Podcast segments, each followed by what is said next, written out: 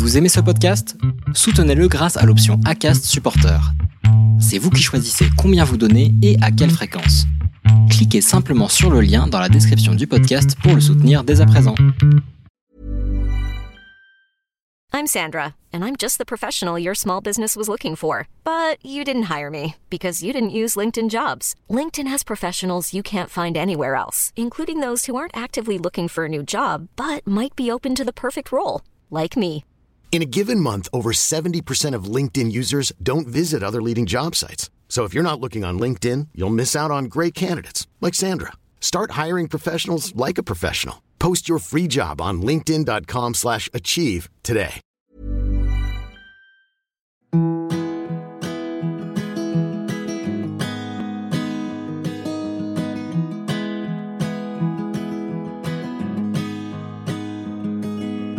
I'll be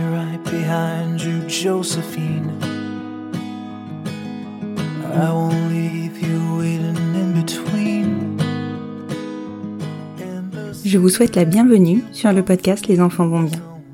Ici, vous entendrez parler de PMA à l'étranger, de GPA, de conception artisanale, d'adoption et de bien d'autres termes qui accompagnent la conception de nos familles. Vous entendrez aussi, et surtout, des familles homoparentales, coparentales, monoparentales par choix ou de fait, adoptantes, nous raconter leur parcours extraordinaire, au sens littéral du terme, vers la parentalité. Parce qu'en France, le chemin est bien avancé mais n'est pas encore abouti, je vous propose d'écouter des témoignages de notre quotidien qui vont vous rassurer sur le fait que nos enfants vont bien. Vous écoutez l'épisode 25 de la saison 3 du podcast Les enfants vont bien. Je dois vous prévenir que cet épisode est dingue. Dingue de la rencontre à leur maison d'enfants au Népal, de l'accouchement au projet de lactation induite.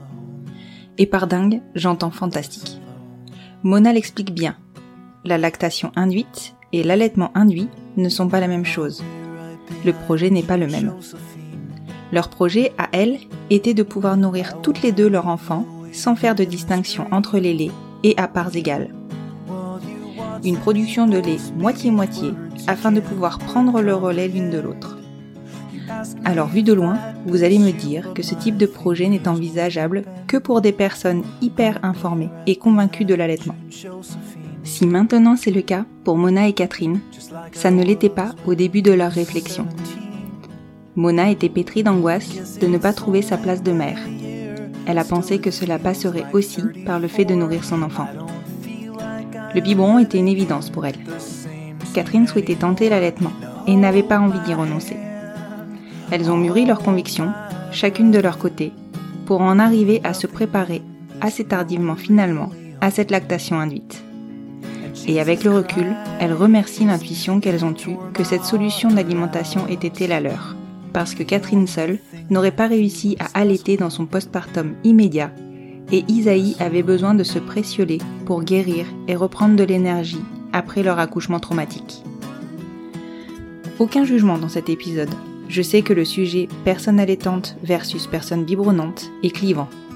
Je le dis dans l'enregistrement, il vaut mieux une maman et un bébé heureux au biberon qu'une maman et un bébé malheureux au sein. Parce qu'on ne va pas se mentir, l'allaitement n'est pas facile pour tout le monde. Chacun fait comme il peut et comme il veut. Chaque histoire est unique. Je vous souhaite une bonne écoute. Bonjour Mona. Salut Constance. Je te remercie beaucoup de t'être rendue disponible pour cet enregistrement. Ça fait un moment qu'on l'a programmé, ça fait un moment qu'on en parle et qu'on n'arrive pas, qu'on se tourne autour là et qu'on n'arrive pas à, à, trouver un créneau. C'est ça, avec grand plaisir. Merci beaucoup. Je précise que tu étais venue vers moi suite à un épisode qui date d'il y a maintenant un an. Donc quand je dis que ça fait un moment qu'on se tourne autour, ça fait un moment. Sur l'allaitement induit, où tu m'avais dit euh, Attends, attends, j'ai plein de choses à raconter moi aussi, je veux vraiment qu'on en parle. Et c'est maintenant. Alors, est-ce que tu peux commencer par te présenter et me présenter ta famille? Alors, moi, je m'appelle Mona, je suis mariée à ma femme Catherine, qui est allemande, et on a ensemble un petit garçon qui vient d'avoir deux ans et qui s'appelle Isaïe, et qui est né à Berlin. Voilà. Et qui est né à Berlin, d'accord. Donc, à l'époque, vous viviez en Allemagne? On est allé s'installer en Allemagne pour pouvoir faire un bébé légalement.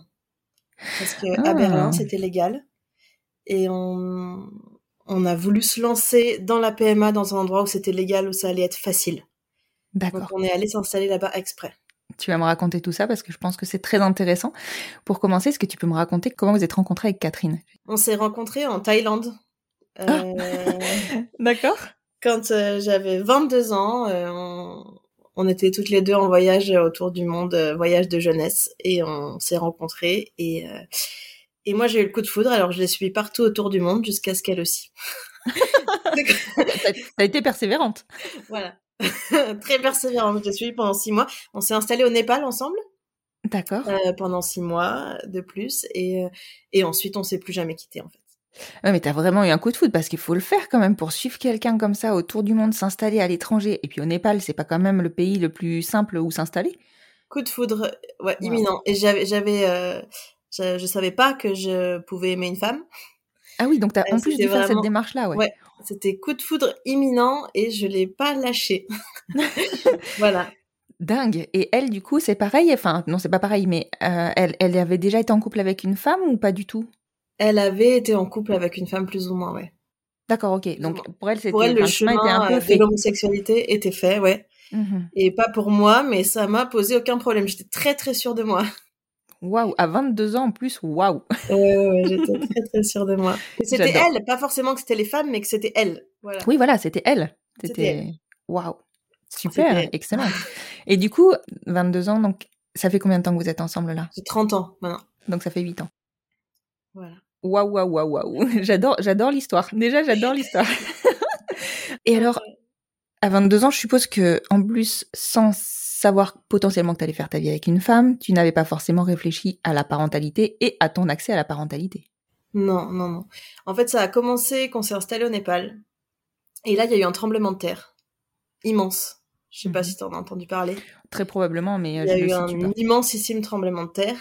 Ouais. Et, euh, et on a décidé de rester là-bas. Et on a, on était éducatrices toutes les deux et on a créé une maison d'enfants.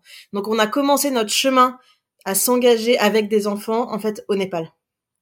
D'accord, ok. Donc là, maintenant, on a une ONG et on a une maison d'enfants. C'est pas notre travail, mais c'est ça qu'on gère à temps plein depuis euh, tout ce temps-là. Et c'est en élevant ces enfants-là qu'on a commencé notre chemin en se disant, on a envie d'être parents ensemble. D'accord. Ah oui. C'est bon déjà c'est un projet super engageant et c'est très- un très très beau projet, il n'y a pas à dire. Et c'est sûr que je pense que ça induit forcément une réflexion. Mener un projet aussi important, c'est presque plus gros que de la parentalité en fait. Oh, Bah, disons, c'est aussi engageant. C'est Quand aussi on a engageant. ouvert la maison d'enfants, parce qu'on était dans un, installé dans un village depuis des mois et on s'est retrouvé avec des enfants qui n'avaient pas de solution Mhm. dans notre village et on s'est engagé et c'est sûr que c'était aussi engageant que d'avoir un enfant parce que à partir du moment où on accueille un enfant dans sa maison pour toujours dans sa nouvelle famille pour toujours euh, on sait que c'est jusqu'à ce qu'il soit adulte Ouais, donc bah oui. cet engagement on l'a pris très vite Ouais. et puis euh, quelques années plus tard on a vu que ça marchait déjà super bien qu'on on avait exactement la même vision d'éducation on s'est dit bah voilà il est temps d'ajouter euh, un petit treizième et Isaïe c'est notre petit treizième C'est de votre petit 13e. Ouais, parce que du coup, là, c'est 12 enfants qui n'ont plus de parents, c'est ça? C'est pas qu'ils ont spécialement plus de parents, c'est qu'ils avaient plus de solution. Donc soit c'est des parents qui sont partis, D'accord soit c'est des parents, euh, la plupart ont des parents qui sont partis, ou alors c'est des parents qui étaient, des enfants qui étaient en situation de maltraitance très très sévère. D'accord, ok. Ok. Ouais, et je suppose que forcément, ces enfants-là, vous avez dû les. Enfin, vous les portez dans votre cœur, en fait. Vous avez dû les prendre. euh, Ah bah c'est notre famille, c'est la Ouais, famille c'est- d'Isaïe. Isaïe a déjà passé, euh, on est parti deux fois pour des très très longs séjours avec Isaïe au Népal. C'est c'est c'est notre vie. Ouais, ouais. Ils font partie intégrante de notre famille a- élargie et de, no- de no- de notre vie. C'est D'accord. sûr. Mm. Et on grandit avec eux, et Isaïe grandit avec eux, et il commence à parler népalais et tout ça. Waouh, non, c'est c'est- franchement, c'est génial. C'est hyper beau ce que vous apportez, et à ses enfants, et à Isaïe. Et nous, ce qui nous apporte aussi, c'est c'est d'une immense richesse. hein. Je me doute que ça marche dans les deux sens, ouais. Mm. Et alors, comment vous avez concrétisé cette envie de d'enfant? Parce que donc vous étiez toujours au Népal? On partageait euh, la moitié de l'année à Katmandou et la moitié on travaillait en France. Parce qu'il faut bien travailler, c'est pas notre métier. Notre Ouais. association, c'est, elle s'appelle Sambava. Sambava, c'est pas notre métier. Donc on travaille en France. Et euh, oui, je pense qu'on a décidé de lancer le projet à Katmandou. Et du coup, on s'est dit, OK, on rentre pas en France, on rentre en Allemagne. Et on essaie de, de trouver du travail en Allemagne pour pouvoir euh, faire un bébé euh, légalement et que ce soit simple. On se voyait pas, en plus de devoir voyager à Katmandou régulièrement, euh, aller en Espagne, au Portugal ou en Belgique, on, on se le sentait pas. Oui, ben ça se comprend. Vu dans, dans quoi vous étiez engagé, c'était pas gérable. Voilà. En Allemagne, donc, alors, là, là, enfin, pardon, mais je tombe un peu dénue entre guillemets et je savais pas que c'était euh, que la PMA pour toutes était légalisée. Alors pas partout. Ça, ça- ça- D'accord. chaque région a fait sa loi. Et en l'occurrence, Ah oui, à Berlin, euh, ouais. c'est légal. Et à Berlin, c'est légal, d'accord. Mais c'est légal, mais c'est pas obligatoire. C'est-à-dire que nous, il y a plusieurs cliniques qui ont refusé de nous traiter. Ils sont pas obligés. D'accord, ok. Ils ont pas d'obligation, ok. Mais ils ont, mais c'est tout à fait légal. Et on, voilà. Par contre, c'était pas remboursé. D'accord. Donc l'accès est possible, Voilà. mais euh, à vos frais. À nos frais. Et euh, si on trouve un- une clinique ou un gynéco qui est d'accord de le faire. Ouverte, d'accord. Est-ce qu'ils vous imposaient, hormis leur accord évidemment, autre chose? Est-ce que par exemple ils vous imposaient d'être marié? Est-ce qu'il y avait des conditions? Oui, il fallait être, euh, non, pas, pas pour l'accès à la PMA. Il fallait pas être marié.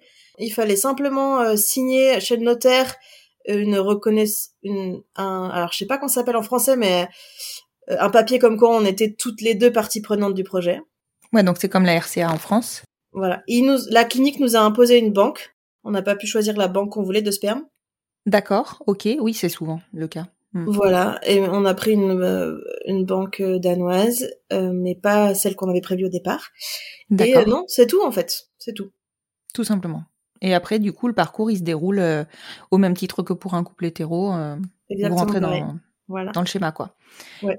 Et comment ça se passe en Allemagne? Est-ce que du coup, il y a aussi un entretien psy, il y a un entretien gynéco, je suppose? Comment ça se passe?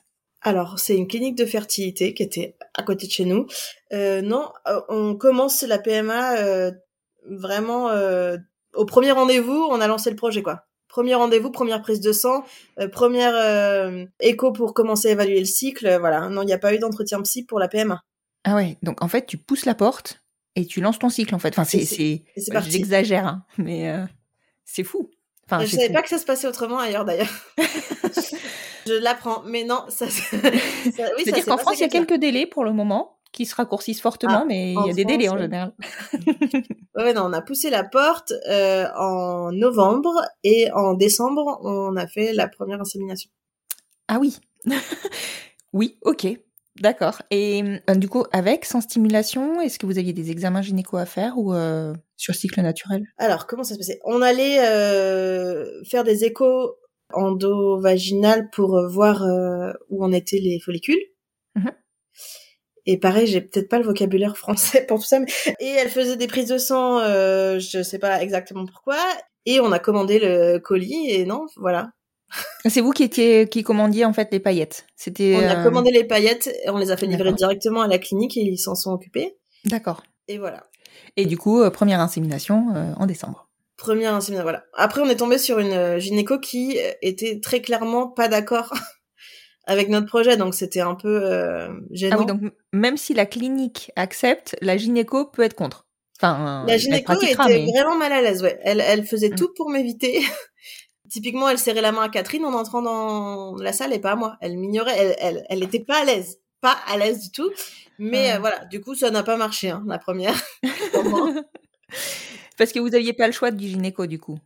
Bah, bah, disons que on, les connaissait pas, donc on a eu rendez-vous avec un gynéco, on l'a pris, quoi. Oui, bien sûr, mais c'est Voilà. normal en même temps. Et euh, il se trouve que pour la deuxième, elle était absente et on a eu une, une autre euh, absolument géniale. Nickel. Mais Et je alors, suppose que ça a été beaucoup mieux. Ah oui, la bonne fée de notre PMA. euh, et ouais, ouais, Ah super. super. Ça n'a pas marché non plus, mais euh, elle a été euh, Ouais, extraordinaire.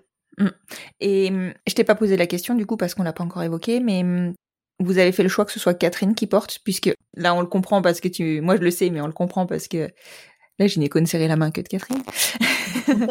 vous avez fait le choix que ce soit Catherine qui porte, c'est ça? Ouais, ça a été de longues, longues euh, conversations. Et puis un jour, je lui ai vraiment offert comme un cadeau, quoi. J'ai dit, je lui ai fait une déclaration en lui disant, euh, je lui ai écrit une lettre, euh, je lui ai disant voilà, j'aimerais que ce soit toi la, la première. Ouais. Mais euh, mais euh, on avait toutes les deux envie de porter l'enfant. D'accord.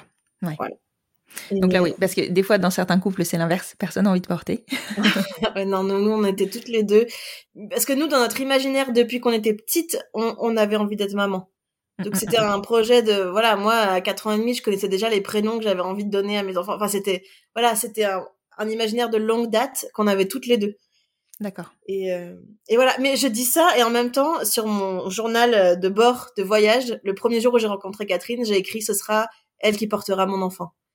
Ah ouais, c'est fort ça. Voilà, et, et, et j'ai écrit même en disant euh, euh, je l'aime tellement que je pourrais lui offrir ça, enfin je pourrais concevoir renoncer à une grossesse pour que ce soit elle qui porte mon enfant. Donc en Ah, fait c'était clair depuis toujours, mais, Mais il ouais. a fallu qu'on se le redise. Ouais. Euh, et voilà. Non, mais c'est marrant parce que t'aurais pu te dire, c'est la mère de mes enfants. Mais non, Eh tu, oui. tu- de suite, tu t'es projeté en disant, c'est elle qui portera mon enfant. La voyance enceinte, ouais. Et, je m'en souvenais pas, c'est vraiment en relisant, mais des années après, en disant, mais en fait, c'était tracé, quoi. Mais c'est ça, t'as dû, t'as dû avoir un énorme flash à ce moment-là, c'est ouf. Ouais. C'est ouf. D'accord, ok, super. Donc du coup, premier enfant, Catherine. Donc première insémination, évidemment avec un médecin comme ça, euh, voilà. Ça pouvait pas trop fonctionner. Deuxième qui fonctionne pas non plus. Est-ce que vous continuez à être suivi par ce gynécologue, enfin cette gynécologue-là, du coup, vous avez pu la demander par la suite? Euh, on a pu rester avec euh, la, la super La gynéco. Mhm, Voilà. Super. Troisième cycle, euh, Catherine, elle a ovulé devant la clinique, du coup, on n'a pas pu inséminer parce qu'ils font pas quand. D'accord, parce que là, du coup, ouais, c'était trop, trop tôt, quoi. c'était trop tard. Oui, enfin, c'était, elle, elle ovulait trop tôt, et c'était donc trop Ouais, tard. voilà. Ok. D'accord, c'était euh, vraiment à cinq minutes près, quoi. Bon. Euh, Du coup, on l'a pas fait. Du coup, ça, c'était très dur parce qu'en fait, après, on partait au Népal pour plusieurs mois et, et ça repoussait le projet. Ah bah oui, et puis alors pour le coup là c'est un échec, euh, enfin mais enfin il y a pas d'insémination quoi, donc euh, c'est Voilà. ouais là tu sais que c'est c'est mort quoi. Euh, On sait que c'est voilà. c'est ça. Voilà. Ah, Et du coup, dur. là, c'était le vrai coup dur parce qu'on s'est dit, on n'aura pas de bébé en 2019 et, et- et mine de rien, ça faisait une un, un deuil quoi. Et puis Catherine a eu quatre jours d'avance sur son cycle. Oui. Et donc, le matin de notre départ, le samedi, on partait le samedi au Népal. Ouais. Euh, en fait, c'était bon. Du coup, euh, on est allé à la clinique. Notre gynéco a ouvert la clinique que pour nous. Et on a fait l'insémination et elle a marché. Ah mais excellent. Donc du coup pas de stimulation, rien? Rien, non. Rien de tout. Excellent. Mais ah, c'était écrit ça aussi. C'est Ah pas oui. possible autrement. Ça, c'était fou parce que vraiment, c'était pas possible. Ça n'était jamais arrivé avant. Et puis, il y avait personne dans cette clinique. Elle, elle, elle est arrivée limite en pyjama, quoi. Notre gynéco euh, à nous ouvrir la porte euh, avec le laborantin qui est, euh, enfin, je sais pas comment on dit, le biologiste qui est venu pour euh, décongeler le sperme. Voilà, ils sont venus tous les deux. Et euh, c'est tout, quoi. Dans l'intimité la plus totale, euh, c'était le silence complet. Et on a pris, on a, on est sorti de la clinique, on a pris nos valises, on a couru prendre l'avion. Waouh. Non mais alors là c'était écrit. Voilà. C'était écrit. Voilà. D'accord. Donc, Donc, du il coup fait dans les airs. et voilà exactement. Il déjà c'est un bébé voyageur. Déjà, ouais, ça, Déjà. Vous partiez plusieurs mois au Népal. Vous avez fait un suivi de grossesse au Népal, tout ça? Enfin comment ça s'est passé? Et ben du coup, euh, déjà, on savait pas que si ça. On est arrivé au Népal, on a rencontré tous les enfants, et là il y a notre dernière qui s'appelle Mendo, qui avait 6 ans, qui a serré Catherine dans les bras euh, pour lui dire bonjour et qui a dit mais il y a un bébé dans ton ventre? Non mais Alors c'est dingue. que elle savait même pas qu'on était ensemble. Enfin je veux dire, on n'avait pas, en- on n'était pas encore ouverte dans notre relation. Euh... Elle savait, euh, bon, elle savait pas en même temps que comment on faisait les bébés. Enfin bref. Mm. Elle a dit il y a un bébé dans ton ventre et nous on a dit euh, je sais pas on savait pas On espère, on espère. Ça, c'était vraiment très étonnant. Et donc, euh, 14 jours plus tard, on a fait le test et c'était positif. Donc oui, après, on est allé chercher euh, euh, un hôpital pour faire une échographie, pour confirmer l'échographie au Mhm. Népal. Mais tu sais que il paraît que les enfants, pour ça, ils ont un sens qui est développé. Parce que les petits, tout petits, ils savent déterminer. Enfin, quand tu, tu espères être enceinte, on le dit, hein, si euh, un enfant se colle à toi, souvent, c'est que ça a marché. Ah ouais. Bah, là, C'est fou, hein. Là, c'était fou parce que elle savait même pas que c'était en projet. Non, mais c'est. Et puis, euh, enfin, elle vous avait pas vu de longue date. Enfin, tu vois, c'est C'était incroyable. Incroyable. incroyable. Waouh. Donc, elle a Et donc, su bon, avant. Ouais, elle a su avant. c'est elle qui vous l'a annoncé en fait. Ouais. Et alors du coup, donc suivi de grossesse, donc échographie qui confirme, suivi de grossesse au Népal alors? Voilà, donc on a fait l'échographie au Népal. Alors là, c'était très dur parce que du coup, au Népal, on pouvait pas dire qu'on était deux mamans. Enfin, peut-être qu'on aurait pu, mais on n'a pas su. Euh, Ouais. voilà. Et donc là, vraiment branle-bas de combat pour que la gynéco me laisse rentrer dans la dans la salle d'échographie. Ouais, tu m'étonnes. Elle comprenait pas du coup le concept de, de- le concept. Et moi, j'ai vu quand elle a fait l'écho, j'ai vu tout de suite l'écran parce que Catherine ne voyait pas l'écran. Et là, je Mhm. me suis mise à pleurer et j'ai dit à Catherine, il est là, il y a un bébé. Et Je la vois. première phrase que j'ai entendue, c'est euh, Shh, Don't make a noise, you're not the mother. Tais-toi, t'es pas la, la mère, quoi. Oh là là là Et là. euh, bon, euh, c'est pas grave, il y avait un bébé. Ouais. Mais on s'est dit, bon, le suivi, voilà. Et après, elle nous a dit, la grossesse va pas marcher, euh, il y a un gros hématome, euh, le, le, vous allez le perdre euh, dans les jours à venir. Ok. Voilà ce qu'elle nous a dit. De façon tout à fait détachée. C'est bien, j'ai l'impression qu'ils mettent des, des Voilà. formes. Et donc là, il y a notre gynéco de d'Allemagne, euh, la géniale, là, qui a fait un branle-bas de combat, qui nous a fait venir des médicaments d'Inde, enfin de. Enfin bref, elle a pris des hormones pour que euh, aider à ce que ça tienne et ça a tenu. C'est grâce à elle Ah, excellent. Excellent. et ça a tenu. Mais on a eu peur parce que on est rentré de cette échographie et la même qui a dit il y a un bébé dans ton ventre, elle a dit Your baby's already dead, non? Il est mort le bébé maintenant, ça y est. Oh là Alors là. que voilà. Mais Alors par contre, elle a des antennes, hein, Ouais, ouais. cette petite. Et je pense qu'elle a ressenti euh, ce que vous ressentiez. Hmm. Et du coup, on s'est dit, bon, bah, ça y est, c'est, foutu, quoi. Mais, mais non, non, non, il s'est accroché grâce à vraiment euh, tout, tout le travail de notre gynéco qu'elle a fait en plus complètement bénévolement à distance. euh. Waouh, waouh, waouh, waouh. C'est beau hein, d'être bien accompagné. Je parle pas du Népal, évidemment. Mais après, on a changé de gynéco au Népal. On est allé dans un hôpital euh, beaucoup moins cher, euh, tout à fait lambda de quartier. Et après, c'était génial. Après, c'était super. D'accord. Ouais. Et du coup, à aucun moment tu n'as pu indiquer que tu étais euh, la deuxième maman? Euh, pas à l'hôpital, non, je n'ai pas cherché à faire ça. Et euh, par contre, on a annoncé du coup aux enfants qu'on allait être maman et qu'on allait se marier. Et comment ont pris les enfants? Bon, en fait, ils, savaient, ils avaient tous déjà compris. On se faisait des montagnes pour quelque chose qui, en fait, était clair dans leur tête. Depuis, Ouais, voilà. C'était évident. C'était clair. Et c'était trop drôle parce qu'après, ils sont allés à l'école et ils ont raconté ça à leurs copains.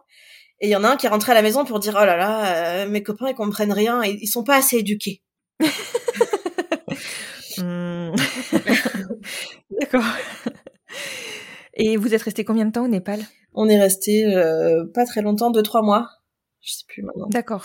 Ce voyage-là. Et on est rentré. On a fait donc l'écho après où on a su que c'était un petit garçon en Allemagne. En Allemagne, ok. Et du coup, accouchement en Allemagne. Accouchement en Allemagne, ouais. D'accord.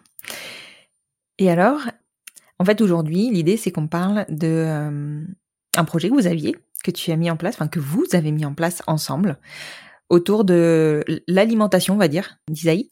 Ouais. Puisque tu as décidé, toi aussi, d'allaiter Isaïe à titre euh, vraiment euh, nutritif, dans le sens vraiment nutritif Voilà. du, du terme. Donc, tu as mis en place une lactation induite. Voilà. Déjà, pourquoi, en fait? Pourquoi? Ouais. Eh ben, Après, il y aura le comment, mais d'abord le pourquoi. Voilà, et, et la vérité du pourquoi, c'était parce que j'étais bourrée d'angoisse de pas avoir ma place de mère. À la base, c'était vraiment ça qui a déclenché le projet, c'est que moi, euh, j'étais gouvernante en Allemagne pour une Mhm. famille de cinq enfants, et la dernière est née pendant que j'étais là, et j'ai, j'étais là tous les jours pour cet enfant, je m'en suis occupée à temps plein, et je me suis dit, c'est pas possible que mon fils naisse et que je puisse pas le sortir deux heures euh, toute seule sans avoir à le ramener auprès de Catherine pour qu'il puisse téter c'est pas possible que je m'occupe moins de mon fils que, que de cette petite fille euh, que j'aime très fort mais qui est pas ma fille. Et à la base, la réflexion elle est vraiment née de mon angoisse à moi et je savais pas encore que la lactation induite ça allait être beaucoup plus que ça.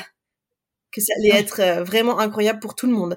Mais si euh, en- il faut être tout à fait honnête, c'est parce que moi j'avais peur de pas être mère à part entière, de pas trouver ma place, de pas être considérée comme mère, de pas pouvoir m'occuper de mon enfant comme une, la mère euh, que j'avais imaginée. D'accord, mais À la base, c'est vraiment ça. pour envisager ça, il faut déjà en avoir entendu parler. Ouais. De la lactation induite, oui, ben je- j'en ai, en- je, je, je, je sais pas en fait. À, à la base, euh, à la base, je croyais que Céline Dion avait, euh, que j'en avais ent- entendu parler parce que Céline Dion l'avait fait et j'ai appris qu'elle a pas du tout fait ça, qu'elle a porté ses enfants en fait. Oui, tout à fait. Donc euh, j'ai aucune idée d'où j'en ai entendu parler. mais c'est un Parce rapport avec Céline Dion. du coup, Céline Dion, c'est pas du tout ça. Donc, euh, je sais pas comment j'en ai entendu parler, mais en tout cas, euh, à la base, j'avais presque envie, très égoïstement, c'était soit on allait toutes les deux, soit personne le fait. Et, et c'est pas du tout ok comme euh, raisonnement, c'est pas du tout sain, mais ça a commencé comme ça. Oui, parce que j'allais te dire, tu avais la possibilité de l'alimenter au biberon, ce bébé, si jamais tu voulais aussi participer à l'alimentation, j'entends. Ouais. Et ça, c'était pas une option. beaucoup de Catherine, en Ouais. fait. Elle, euh, euh, parce que Catherine, du, du coup, au départ, comme moi, je, je nourrissais le bébé dont je m'occupais à temps plein au biberon, je trouvais ça génial, le biberon. Et Catherine, là, m'a dit, mais non, moi, j'ai vraiment envie de l'allaiter et que ça marche. Et j'ai peur que le biberon interfère. Mhm. Donc, à un moment donné, on a eu des tonnes et des tonnes et des heures de conversation de qu'est-ce qui est mieux pour tout le monde. Oui, bien sûr. Ben, bien sûr. Et en arrivant à qu'est-ce qui est mieux pour tout le monde, c'était euh, bah, le mieux du mieux, c'est qu'on allait toutes les deux. Mais est-ce que c'est possible? Est-ce que c'est sain? Est-ce que c'est pas euh, euh, bizarre? Est-ce que c'est pas euh, voilà. Ça a été des longues conversations. Jusqu'à ce que j'arrive euh, avec qu'on arrive avec Catherine en préparation à l'accouchement et où j'ose timidement poser la question quoi. Est-ce que cette envie est réalisable? Est-ce que c'est sain? Est-ce que c'est possible? Et là, la sage-femme, elle m'a dit, mais évidemment qu'il faut faire ça. Bien sûr. Mais tu sais que quand j'en parle à des professionnels de santé, ils me disent que spontanément, ils pensent pas forcément à le proposer ou c'est pas leur place de le proposer et que quand on leur parle, ils sont super enthousiastes, quoi. Bah oui. Bah là, la sage-femme, elle a dit, mais bien sûr qu'il faut le faire, t'as envie de le faire, mais fais-le, vas-y. Et là, au départ, elle m'a dit, il suffit que tu le mettes au sein quand il est né, le lait va venir tout seul. Alors, c'est pas comme ça que ça se passe. Ça dépend. Mais- ouais, ça dépend pourquoi. Oui, c'est pas comme ça que ça se passe pour avoir du lait, pour pouvoir partir avec le bébé et pas avoir besoin de, de complémenter en lait, en lait. Ce qui était ça le projet. Le Oui. projet, c'était vraiment qu'on puisse le nourrir toutes les deux. Donc, c'est pas comme ça que ça se passe pour le projet que nous, on avait. C'est-à-dire euh, d'avoir des quantités de lait suffisantes pour que le bébé ait pas faim quand il est qu'avec l'une ou qu'avec l'autre. Mhm. Donc là-dessus, euh, en Allemagne, il y a un suivi prénatal et postpartum, postnatal euh, beaucoup plus poussé qu'en France en fait. Hein. Mhm. Donc on a une sage-femme qui Pas venait à la maison, voilà, et on a et la sage-femme peut venir après pendant les trois premiers mois quasiment tous les jours à la maison si on veut. Ah, c'est fou ça, c'est génial. hein. Donc c'est pas pareil. Donc nous, on a eu, une, on a rencontré la sage-femme qui allait nous suivre parce qu'on on était inscrit dans une maison de naissance. Donc il y en a une qui était Dédié. attribuée pour nous suivre, Mhm. à qui on a parlé de ça, et elle, elle s'est démenée pour nous trouver toutes les infos du monde. Waouh. Et elle, était, elle a été géniale. Et on n'avait pas beaucoup de temps parce que on, le bébé allait naître dans un mois et demi, quoi. Oui. Et là, elle nous a trouvé la gourou de la lactation induite en Allemagne. La grande, grande spécialiste qui est une consultante en lactation qui est très respectée. C'est elle qui est consultante pour toutes les autres consultantes en lactation en cas de gros problèmes. C'est vraiment le- la, La, la grande prêtresse de l'allaitement. Voilà, de la de l'allaitement et de la lactation induite. Elle a Voilà. aussi, euh, elle aide aussi des, des femmes trans à allaiter. Enfin voilà, elle elle elle, sait- elle sait tout faire là-dessus. Et donc on est allé la voir et elle a lancé le protocole. Et j'avais plus le temps pour faire le protocole normal de Jack Newman. C'est un pédiatre qui a créé ce protocole, un pédiatre canadien qui est spécialiste en allaitement. J'avais plus le temps parce que le bébé allait naître dans six semaines. Donc on a fait un protocole accéléré. Oui, parce que lui, son protocole, il est sur combien de temps? Euh, bah, le protocole normal, euh, c'est des mois avant. Ça commence, euh, je, je sais pas exactement, mais c'est 6-7 mois avant la naissance. Oui, donc c'est vraiment Parce un qu'il y a projet une prise il y a une prise de contraception hormonale pour un peu euh, faire croire au corps qu'il est en- enfin qu'il attend un bébé. D'accord, Mais moi j'ai pas fait ça, j'ai fait sans hormones d'accord. parce que j'avais plus le temps et donc j'ai fait le protocole accéléré. Et donc euh, je peux dire ce que c'est? Oui, bien sûr.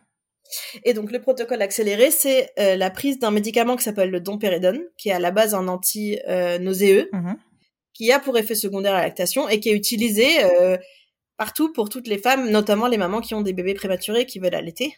Mhm. Euh, c'est des effets secondaires qui sont connus, c'est pas seulement pour la lactation induite. D'accord. Bon, alors évidemment, je précise, seulement sous la surveillance d'un professionnel de santé. Voilà. Et donc moi, c'était cette consultante qui me l'a qui me l'a prescrit, mais elle, elle travaille de pair avec un gynécologue qui a fait un bilan avant que je prenne ce médicament pour voir si c'était possible pour moi, si tout allait bien. Et euh, toutes les semaines, il fallait rechecker avec eux pour voir s'il y avait pas de euh, si c'était ok pour qu'elle me refasse une ordonnance. Donc oui, Ouais. C'est avec un suivi médical. Oui, oui. Du coup, c'est avec euh, donc cette consultante et cette gynécologue, la prise de ce médicament et un programme où on tire son lait toutes les trois heures jusqu'à la naissance. C'est ça le, le combo. D'accord. C'est comme ça que je me suis préparée. Sachant que moi, je travaille à temps plein, donc je j'ai pas tiré mon lait toutes les trois Oui, t'as heures. fait ce que t'as pu et c'est normal.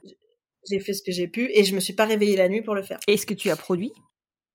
En quatre jours, j'avais du lait. En quatre jours, j'avais mes premières gouttes de lait. Ça a marché, Wow. mais euh, bam, tout de suite. C'est pas le cas pour tout le monde, ça peut prendre un peu plus de temps, ça peut prendre 15 jours. Mais euh, voilà, j'avais une première goutte de lait et au moment où on est arrivé au terme euh, de Isaïe est né une semaine en avance, mais peu importe quand il est né à cinq semaines. Après, j'avais des biberons de lait, j'étais prête, prête, prête. Ah, c'est génial. C'est fou ce que le corps humain est capable de faire. Ah oui. Et ce qui est génial, c'est que du coup, Catherine, enfin, on a vraiment fait une équipe, quoi. Bah, du coup, oui. Elle, elle a vraiment été là pour me soutenir à 100% dans cette démarche euh, avant, parce qu'elle, elle avait trop envie. Moi, je dis que c'était pour moi égoïstement et tout ça, mais elle, elle avait vraiment trop envie que ça marche. Bah, tu m'étonnes. Pour elle, tu passes de ton projet biberon à la soutenir euh, dans l'allaitement et ensuite, et en même temps, à allaiter toi aussi. Enfin, je pense qu'elle pouvait que te soutenir. C'est un super beau projet. elle était trop contente, elle, vraiment. Et, et même d'ailleurs, euh, quand on est allé chez la, la consultante, moi, j'y suis allée vraiment pour m'informer. J'étais pas sûre de moi encore, alors que Catherine, elle, elle était 100% sûre. Ouais. Qu'elle avait trop envie que ça marche. Mm. Et donc, euh, voilà, il y a les rôles qui se sont un peu inversés parce que moi, j'étais là vraiment pour la soutenir pendant la grossesse. Et il y a un moment donné où c'était vraiment elle. Et donc, on est arrivé à, à, la maison de naissance. Moi, j'étais prête, prête, prête. En fait, vous aviez toutes les deux trouvé dans l'alimentation votre rôle auprès d'Isaïe. Voilà. Et je pense pas qu'il y a besoin euh, d'allaiter pour euh, trouver son, sa place en tant que en tant que mère, pas du tout. C'était une inquiétude qui m'était purement personnelle et cette inquiétude s'est transformée en envie. Oui. Mais ce qui, est, ce qui est chouette. Après, si ça peut te rassurer, moi, je suis maman porteuse et j'ai eu cette même inquiétude par rapport à l'alimentation, par rapport à ma femme. Pour moi, euh, ah j'ai été maman biberonnante et j'avais tellement peur. En fait, j'ai été maman biberonnante parce que j'avais peur qu'elle ne trouve pas sa place juste par rapport à l'alimentation. Et donc, je me suis d'office fermé l'allaitement. Ah ouais. Tu vois, enfin, c'est, ça, ça fait bah partie nous, ça aurait pu, ça aurait pu prendre cette tournure-là, en fait. C'est parce que ça a pris du temps, mais au départ, on était parti euh, sur quelque chose comme ça, et ça a pris du temps pour se transformer en l'expérience que ça a été pour nous, et, et on est très contente que ça, ça ait pris cette tournure-là. Mais ouais, mais c'est génial. Et, et alors, du coup, t'as pu faire des premières tétées, enfin, ça devait être, enfin, extraordinaire comme expérience, ces premières tétées avec Isaïe. Euh... Ah alors il y a une grosse étape au milieu quand même, c'est la naissance. Oui, évidemment. euh, une énorme étape entre les deux, c'est qu'en fait Isaïe est né très très malade. Ah mince. Voilà. Euh, on a eu Catherine a accouché dans une maison de naissance, ça a pris 48 heures et ça s'est très très très très mal passé. D'accord. Voilà.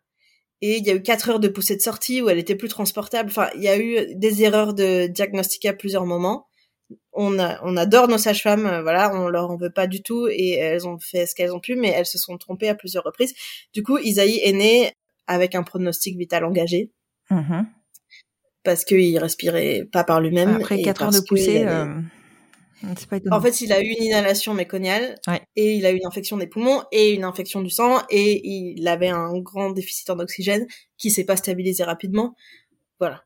Donc, euh, on a, il a pas eu, il a pas pu téter euh, comme c'était prévu. C'était prévu qu'il euh, sorte, qu'il naisse, qu'il ait une tétée d'accueil avec Catherine et qu'il ait une tétée d'accueil avec moi après. Mmh il a pas pris avec Catherine. Moi, Catherine a eu des grosses complications après. C'est aussi pour ça qu'ils sont pas occupés du bébé parce que Catherine a eu des grosses complications après la naissance.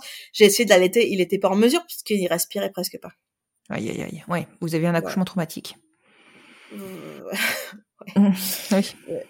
Euh, bah, Catherine s'en souvient pas beaucoup, mais moi, je suis bien traumatisée. Tu m'étonnes. Euh, mais euh, après, du coup, il est parti euh, à l'hôpital euh, en réanimation, puis en néonat, et, et là, il avait une sonde. Mm-hmm. Voilà. Et là, ils nous ont dit. Moi, je suis arrivée en, en, réanim... en réanimation. J'ai pas pu être avec lui, mais après en néonatologie, l'infirmière m'a dit le bébé va très mal, il faut me tirer du lait rapidement, il aura besoin de lait, il est très malade. Donc moi, j'ai tiré du lait. Oui. Elle savait pas que de qui j'étais. Oui. Donc je lui ai préparé les biberons. Moi, j'étais prête. J'ai fait ça euh, toute la nuit. J'ai préparé des biberons toutes les trois heures. J'ai préparé des biberons. Et en fait, le lendemain, ils ont décidé de pas lui donner. Parce que? Ils ont dit euh, clairement, donc la, la cadre est, venue voir Catherine en disant euh, on ne donne pas du lait d'étranger à un enfant on n'a aucun, aucune euh, preuve ou raison que cette femme est liée à ce bébé, donc on ne donnera pas ce lait, on donnera du lait maternisé. Voilà. Et, et, là, toi, tu l'as euh, pris comment? Ah bah là, c'était le coup de massue parce qu'on venait de vivre 48 heures extrêmement assommantes, euh, très difficiles, d'accouchement très difficile. après, on avait eu toute la nuit où on savait pas si le bébé allait vivre, mmh si notre enfant allait vivre. Et là, ça, je me suis dit, mais le monde est, est contre nous, quoi. Bah ouais. Et mais mais j'ai absolument rien dit parce que j'étais déjà j'étais sous le choc de ce qui s'était passé. Euh, j'ai rien dit. Par contre, les sages-femmes se sont battues en interne.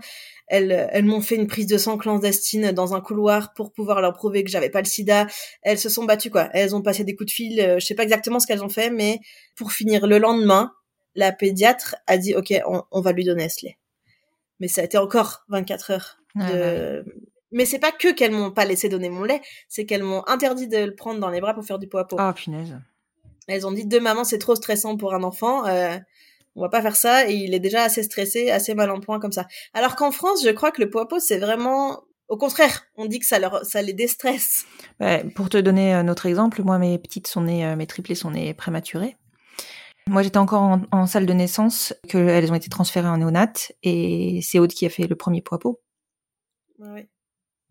Et ils le font tout de suite. Bah là, ça faisait beaucoup, je crois, pour l'équipe. Déjà, euh, qu'on soit deux mamans et que ce soit pas prévu. Aussi qu'on vienne de la maison de naissance, il y a quand même un petit, Oui. il y avait quand même un petit conflit. Et qu'il y ait eu un problème de diagnostic à la maison de naissance. euh, Voilà. Ils étaient un peu énervés avec notre situation. Mm. Et nous, on a fait profil bas. Non mais je, je comprends hein. et je vais te dire, euh, je crois que on remballe tous, toutes, on va dire, Bah oui. notre notre fierté et nos- notre militantisme quand il s'agit de la santé de nos enfants et dans ce cas-là, on préfère l'écraser et être sûr que l'équipe médicale va bien s'occuper d'eux quoi. Parce que mine de rien, Exactement. ça joue. Ça. On peut pas dire le Bah contraire. euh, On est on n'est C'est pas ça. sûr. Donc on, on fait profil Ouais. bas. Ouais, ouais. Mais bon, déjà, Isaïe respirait à peine quand il s'est mis à respirer tout seul. Euh, 24 heures après, il s'est mis à respirer. Qui pleurait, je leur ai dit, est-ce que c'est possible qu'on le sorte? Ils ont dit, oh, il faut bien qu'il apprenne à gérer ses émotions tout seul. Oh, mon il, dieu. il, était à peine né. il était très malade. Il avait un pronostic vital engagé. Il allait pas bien, quoi. Et je, me- je me suis dit, franchement, la discipline, on, on verra ça dans, dans quelques années. Mais moi qui pensais que les Allemands étaient vachement plus avancés que nous et ouverts. Après, il faut pas généraliser que les Allemands, hein, parce que euh, Ouais. les, les sages-femmes étaient vraiment géniales. Et là, je pense que c'est juste qu'il y a eu une crispation par rapport à notre situation Mm. qui euh, est venue un peu dans leurs pattes et qu'elles avaient beaucoup de travail. Et voilà, euh, c'était pas des gens mauvais. Je pense quand même que la cadre était foncièrement mauvaise. Après, je- voilà. On lui dira pas. Mais les autres, elles suivent aussi les ordres. hein. Oui, non, mais bien sûr, bien sûr. Oh là là. Pff. Oui, donc je comprends. Oui, effectivement, grosse étape l'accouchement. Et alors, Voilà. donc toi, tu as pu donner ton lait, euh, ok, par, par euh, la sonde, je suppose, à euh, 48 heures après? Par la sonde. Ouais. Ouais. Et après, ils ont enlevé la sonde. Et là, ils ont dit, OK pour le lait, mais quand même pas au sein. Tout à fait logique. Donc Catherine a pu faire la première tétée et ça c'était magique parce qu'on était ça a mis du temps pour qu'ils comprennent comment ça marche et il a tété et voilà et c'était incroyable. Mm. Et moi j'ai donné mon lait par, au, au biberon. Et il n'y a pas eu de confusion. Euh, Un il y a pas eu de- mais ça a pas duré longtemps parce qu'après la pédiatre qui était un peu de notre côté, elle nous a transférés dans un autre service. Et où là où on pouvait dormir dans la chambre avec le petit Mhm. et là j'ai donné le sein, j'ai demandé l'avis à personne. Donc ça a duré qu'une journée en fait où il a pris le biberon parce qu'il y avait la sonde. Oui. Après il a pris le biberon un jour et après on a été transféré. D'accord. Et donc là, tu as pu faire une première tétée. Ouais, magique, Ouais, incroyable. bah il s'est endormi, il était. Et puis du coup j'ai fait peau à peau, j'ai fait tout d'un coup quoi. J'ai fait- sur moi. voilà. Euh, peau à peau, euh, tété, il non et il a il a pas eu de confusion et il a eu aucun problème à s'adapter aux deux types de tétons différents parce que mine de rien c'est très différent. Mhm. Aucun problème, non il a été euh, dans son royaume de lait euh, très à l'aise. C'est génial. Et, et il est sorti rapidement de néonat Euh, de néonat en quatre jours, de pédiatrie encore quatre jours. D'accord, ok. Voilà. Donc vous l'aviez eu avec vous euh, huit jours après à la maison. Voilà. Ok. Ah, mais vu d'où il venait, euh, il revient de, de loin le petit bonhomme quand même. hein. donc euh, c'est Ouais. plutôt beau d'avoir eu huit jours après chez vous. On a eu beaucoup de chance, ouais. Ouais, c'est clair. Beaucoup, beaucoup de chance. Mm. Et depuis l'aventure lactée? Alors maintenant il a deux ans, donc au départ ce qui était génial, bon Catherine a eu un postpartum physiquement très compliqué, elle a eu des complications et du coup moi je pouvais en allaitant je pouvais vraiment euh, la laisser dormir. Ouais. Et ça on a réalisé qu'à ce moment-là que d'allaiter à deux c'était génial pour Catherine. Bah oui, parce que du coup, elle pouvait euh, récupérer. Elle pouvait dormir des nuits entières si elle voulait. Mm, mm. Donc euh, moi je faisais la première partie de la nuit jusqu'à 2-3 heures du matin. Elle dormait. Et après, c'était elle, jusqu'à 10 heures du matin. Et du coup, j'avais jamais besoin de la réveiller. Elle pouvait se reposer. Je lui amenais le bébé pour téter, sinon moi je le, je le donnais, euh, soit pour euh, se nourrir, soit pour euh, se réconforter. Enfin voilà, il a jamais pleuré. Cet enfant, sorti de l'hôpital, n'a plus jamais pleuré, euh, à part quand il est tombé qu'il avait mal, mais après quoi, c'était très impressionnant. Waouh. Il était tout le temps enceint par contre. C'est peut-être pour ça. Il a jamais pleuré. Et euh, voilà, donc du coup non, on, on a alterné, euh, très, on a plus fait, les, on a plus jamais tiré notre lait. D'accord. On a rangé le tire-lait et on a nourri le bébé euh, tout le temps, l'une et l'autre, l'une et l'autre, l'une et l'autre. Et ça a été super facile finalement. Excellent. C'est génial. Vraiment facile. Ouais. C'est Ouais, ouais. beau comme histoire. Et, et alors du coup, est-ce que Isaïe est toujours allaité Isaïe est toujours allaité, mais moi je l'allaite plus depuis qu'il a 9 mois parce que j'ai perdu mon lait. Ah mince. Et, et c'est est-ce que c'est cohérent ou est-ce que tu sais tu sais pourquoi? Oui, je sais pourquoi. J'ai été, euh, en fait, j'ai été hospitalisée pendant une semaine. Mhm. Et pendant cette hospitalisation, j'ai été opérée et je prenais des médicaments qui faisaient que je pouvais pas allaiter et j'étais trop faible pour tirer mon lait. Et à la sortie, j'avais plus de lait. J'aurais pu décider de me relancer dans un protocole pour euh, relancer la lactation, Mhm. mais je me suis dit, là, neuf mois, ça va se finir, on va, euh, voilà. Bon, je savais pas que il allait refuser à vie le lait maternisé et, et les biberons et, et tout ça, donc je savais pas ça. Non, mais je te rassure, à un euh, moment il mangera. neuf mois, j'ai allaité neuf mois, c'était génial. Mais c'est génial. Je te dis, je te rassure, à un moment il mangera. Il arrêtera le lait. Ah non non mais là il mange, il a deux ans, il mange Oui, très bien mais il est il est en- il a pas il a jamais eu de lait maternisé. Ouais, mais c'est génial. Hein. Et euh, non non il mange super bien, il est voilà et puis et puis euh, voilà. Mais c'est vrai que là, quand il a eu trois mois, on est parti au Népal avec lui. Et là confinement. Ah, d'accord. Et là confinement et du coup heureusement qu'on a allaité toutes les deux parce que les magasins étaient fermés au Népal, on n'aurait pas trouvé. Bah oui, mais c'est sûr. Et puis faire venir du lait maternisé au Népal en plein confinement. Ah mais on n'aurait pas pu, ça n'aurait pas marché parce que le c'est confinement au Népal c'était pas on sort une heure par jour, c'était on sort pas du tout. Donc on a planté, on a fait des stocks énormes pour tous les enfants, pour la maison d'enfants. Mhm. On a planté des épinards, des pousses, des trucs, tout ce qu'on pouvait pour euh, voilà. Mais euh, voilà, donc on a été bloqué quatre mois au Népal comme ça et on l'a nourri. Bien sûr, il avait de la nourriture, il a commencé à s'alimenter de la nourriture, mais voilà, on l'a allaité. euh, Oui, comme bien même il n'aurait pas commencé à ce moment-là, je pense que c'était pas très grave. Il avait de quoi manger, quoi. Ouais ouais, Non, non, mais- non, c'était bon. Waouh. Voilà. Ouais, et c'est là que tu comprends des fois que c'est quand même vachement bien de produire l'alimentation de son bébé, quoi. C'est, en fait, c'est, Ah, surtout que c'est une charge mentale en moins, en fait. Tu te poses pas Ah, la mais c'est question. Il va manger chaud Bah, tous les jours, c'est quoi. facile, parce que quand c'est difficile, euh, voilà, il y a des femmes qui font des mastites à répétition, Ouais, des, voilà. Mais pour nous, euh, c'était facile. Voilà. Ce qui est, ce qui est un, ce qui est un cadeau. C'est, Ouais. vraiment, on a eu de la chance. C'est clair, c'est clair. Parce que euh, c'est vrai que là, depuis tout à l'heure, on fait une histoire de l'allaitement, euh, c'est magique, quoi. Mais il faut pas oublier que c'est pas possible pour tout le monde. Enfin, il y a des, des femmes qui ne Voilà. peuvent pas allaiter. Alors, oui, en vrai, si on peut tout allaiter parce que mécaniquement, on est conçu pour allaiter et que si on veut, on peut. Mais quand c'est difficile, que c'est émotionnellement et physiquement douloureux, Ouais. bah il y a des fois, il vaut mieux un bébé heureux au biberon et une maman heureuse au biberon qu'une maman malheureuse en allaitant. Ah, mais c'est sûr. Mm. Et là, nous, c'était facile pour toutes les deux. On, on a eu très peu de complications. Isaïe, il a été euh, vraiment euh, facile. Et voilà. Donc là, c'est sûr que ça aurait pu se passer très différemment et ça, c'était pas grave. Oui, voilà. Si tu étais à l'aise et si vous aviez réfléchi à cette éventualité de l'échec, parce que ça peut arriver, enfin, toi, ça a fonctionné nickel, mais je pense que c'est pareil sur la, la lactation induite. Ça peut être long, ça peut être difficile, ça peut ne pas fonctionner aussi. Oui, ça peut ne pas fonctionner. Après, euh, ne pas fonctionner au niveau de l'allaitement. Mm, Mais euh, de tous les témoignages que j'ai lus, parce qu'on est sur un groupe là, il y a un groupe qui existe, on est plus de 10 000, euh, voilà. Waouh Euh, la plupart arrivent à avoir du lait. C'est surtout des Canadiennes. Hein. La plupart arrivent à avoir du lait. Après, après que le- l'enfant euh, prenne le sein ou pas, euh, c'est- une autre histoire. Hein. Ouais, c'est notre histoire. Et puis tu l'as bien dit, il y a une différence de type de téton. Euh, L'enfant, il est habitué à un téton, il va peut-être pas s'habituer à un autre, euh, il va peut-être pas. Enfin voilà, c'est. On peut pas savoir, on peut pas. Mais bon, en tout cas, chez vous, ça. Après, les confusions de tétons, c'est assez rare, euh, Ouais. d'après ce que j'ai compris. Ouais, c'est c'est pas, c'est pas aussi important qu'avec les confusions de biberons. Euh, c'est, voilà, les confusions de tétons, l'enfant s'adapte assez bien. euh, Mm, mm. aux, aux, deux, Aux formes. aux deux tétons. D'accord. Mais euh, oui, en tout cas, voilà, nous, ça a marché, ça a été super. Et quand j'ai pas eu de lait, bah, ça a été un petit deuil quand même quand j'ai perdu mon lait. Bah, tu m'étonnes. Mais après, et, et euh, du coup, était un peu,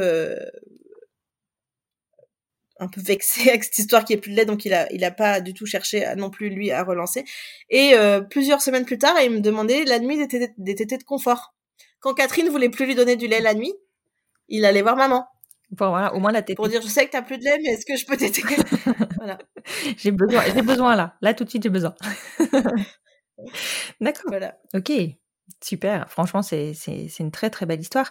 Et euh, est-ce que tu sais, du coup, avec cette expérience positive, dans l'hypothèse où vous feriez un deuxième bébé, et que ce soit toi qui le porte, si Catherine se lancerait dans de la lactation euh, induite? Ah, c'est sûr. Et en plus, pour elle, ce serait... Enfin, c'est sûr, je sais qu'elle elle en- elle ferait ça, qu'elle en a trop envie, elle adore allaiter. Mais pour elle, ce serait encore plus facile parce que ce serait de la relactation. Oui, parce que c'est déjà qu'elle a déjà allaité. Voilà. Donc, euh, éventuellement, il y aurait besoin de moins de... voire pas de... de, su- de, de médicaments. Ouais, d'accord. Faudra voir. Faudra essayer. Ok. Ouais. Mais c'est sûr qu'on aura envie d'allaiter toutes les deux, ça, c'est sûr. Bah après, enfin franchement, votre expérience, elle est belle, quoi. Et puis, euh, je pense que ça vous a en- enlevé, en particulièrement avec les confinements, une telle charge que ça donne pas envie de tenter sûr. autre chose. Bah oui. Clairement. Ouais, Clairement. ouais. Et puis de toute façon, Isaïe n'a jamais accepté euh, un bout de silicone dans sa bouche. Hein. Tétine, biberon, il a pas voulu. Et même parce qu'à un moment donné, on a essayé de de tirer du lait pour euh, quand moi je puisse travailler et tout ça, ça n'a, il a pas accepté. Le lait pas fraîche, frais de Pas tout, le lait pas tout euh, chaud. tiré et impossible. frigo, il ne voulait pas. Non. Du coup, Catherine m'a amené le bébé au travail D'accord. Parce que du coup, c'est c'est aussi la question que j'ai parce que moi, on m'a on m'avait dit que euh, potentiellement le risque de la lactation induite, c'est que euh, ça tarisse l'allaitement de la maman portante parce que du coup, il y aurait pas assez d'appels en fait, tu vois, puisque euh, il y a un biberon sur deux, enfin pas pardon, pas un biberon d'ailleurs, une tétée sur deux qui est faite par l'autre maman. Bah alors ça c'est aussi un problème, une histoire d'idéologie, c'est-à-dire est-ce qu'il y a un lait qui est plus important que l'autre? C'est-à-dire est-ce que la- le lait de la mère biologique est plus important que celui de l'autre maman? Nous on a décidé que non. Donc à partir du moment où nous on avait tous les deux du lait, Catherine n'avait pas besoin d'avoir euh, du lait comme si elle était toute seule. Autant de lait, ouais, d'accord, ok. Oui, On logique. était deux. Mm. Donc Qui explique pourquoi elle devait te l'amener au boulot. Pour nous c'était elle, elle devait me l'amener au boulot parce que euh, la tétée de midi c'était la mienne. Sauf que au moment euh, euh, où elle a voulu augmenter son lait, elle a augmenté son lait. Elle a mis plus au sein et voilà. Et de toute façon, la mère biologique peut aussi tirer son lait pour stimuler. Elle, euh, aussi bien qu'il y en a une qui part de zéro, il y en a une qui part pas de zéro, mais il y a, on peut gérer euh, le, le volume de lait euh, l'une comme l'autre. Ah, c'est génial. Enfin, c'est la, Et c'est pour la ça que c'est le combat humain. de ma la consultante en lactation, parce qu'il y a des gens qui disent oui, il faut déjà mettre le lait en place de la mère biologique et que l'autre fasse rien avant deux semaines. Et ma consultante en lactation elle a dit, faut pas écouter ça du tout, il faut que les deux laits marchent, il n'y en a pas un qui est plus important que l'autre. Premier jour, premier lait quoi, pour tout le monde. Ouais.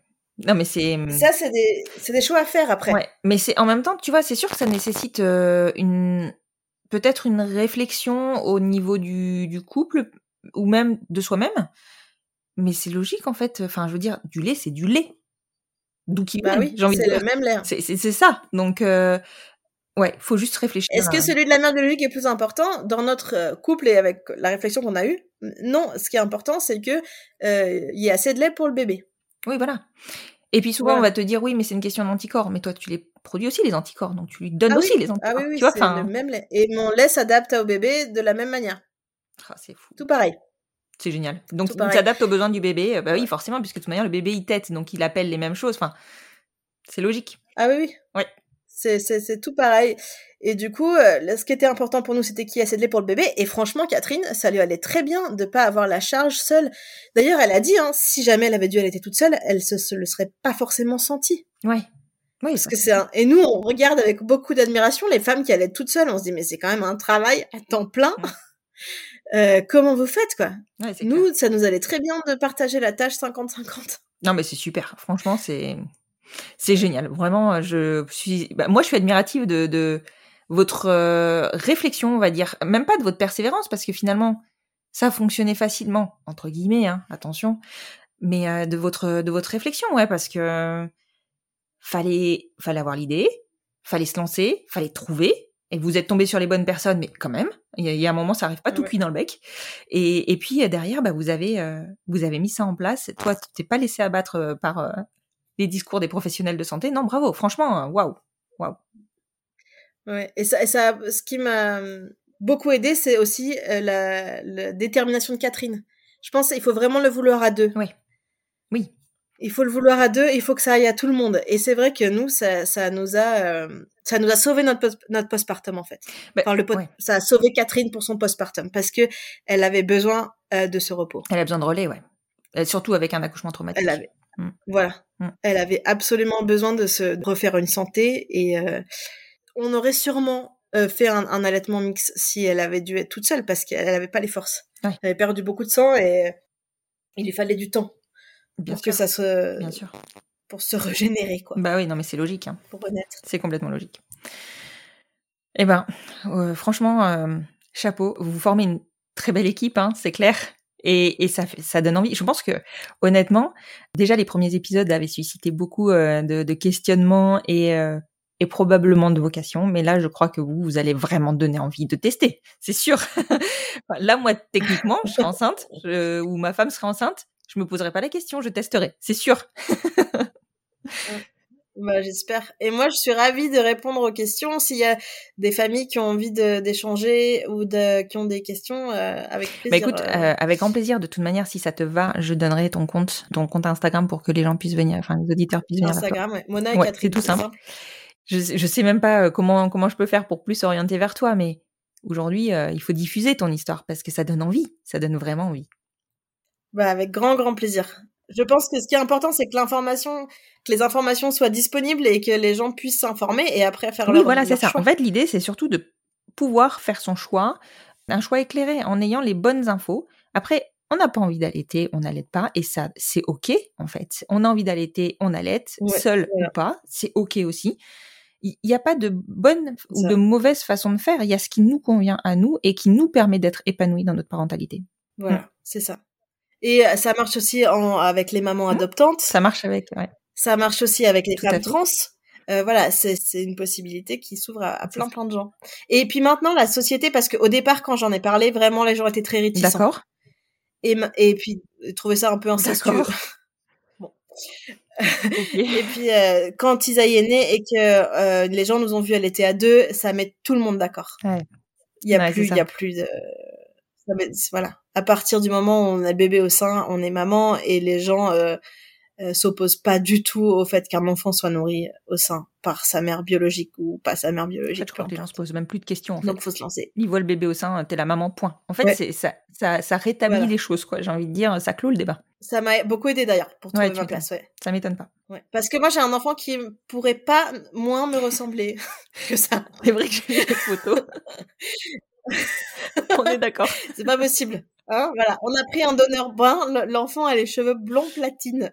T'es allé chercher au Danemark, hein. Voilà, elle est magnifique et je le voudrais pas autrement, mais ça faisait partie de mes inquiétudes de, de, de est-ce que les gens allaient penser que je suis la nounou ou, ou la maman? Et c'est vrai qu'en ayant le bébé au, au, sein, sans que les gens s'en rendent compte ou pas, mais moi, je me suis dit, voilà, j'ai plus peur de rien ni personne, c'est mon fils. Euh, et j'ai, moi, j'ai eu besoin de ça et il n'y a pas forcément besoin de ça, pas du tout mais en tout cas, euh, ça nous a fait du bien à tous. Non, mais vous êtes euh, très bien dans vos baskets euh, avec votre histoire et votre histoire vous ressemble et clairement, elle fait envie. Je peux pas dire le contraire.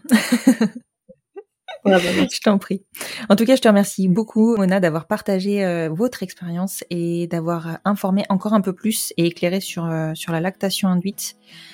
Je suis toute chamboulée par cet épisode. Ça m'a vraiment. Ouais, je pense que tu vas faire mon week-end là. Super. Et eh ben merci beaucoup euh, de raconter cette histoire-là. Et puis ça m'a fait un très plaisir de participer à ton podcast que j'aime beaucoup. Ah ouais, je te remercie beaucoup. À très bientôt, Mona. Au revoir. Merci.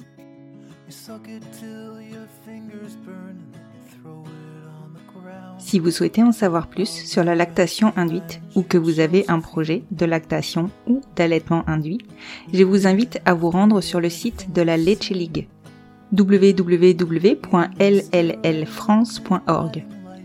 Sur ce site, vous trouverez notamment une définition et une mise en place, enfin une proposition de mise en place de la lactation induite.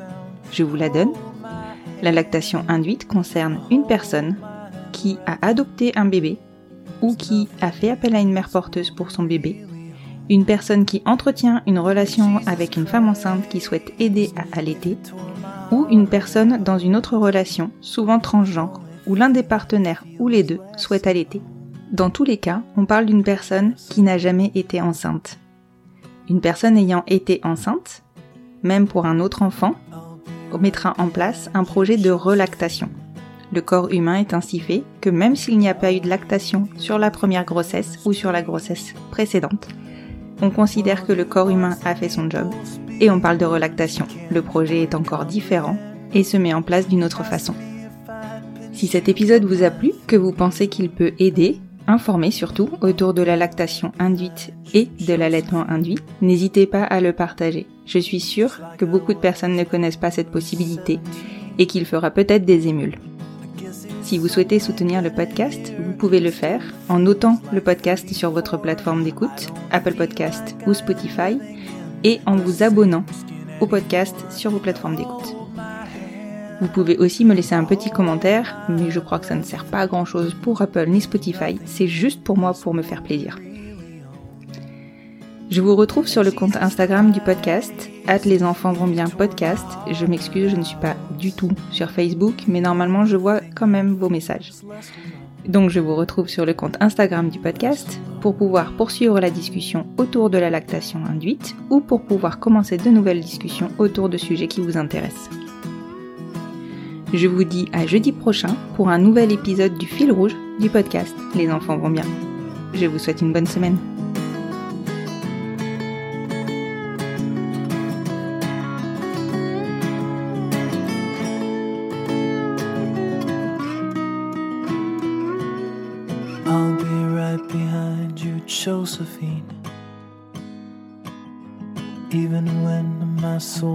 Amputee. And my bleeding heart is sinking in the lake inside my chest. So I grab what I can cling to and I leave behind the rest. Now hold my hand, I'll hold my breath. There's nothing in this world we really own. Jesus Christ, if you tore my heart the only thing I'd feel was less alone. Now hold my hand and take my breath and leave behind the things you'll never own. And Jesus Christ,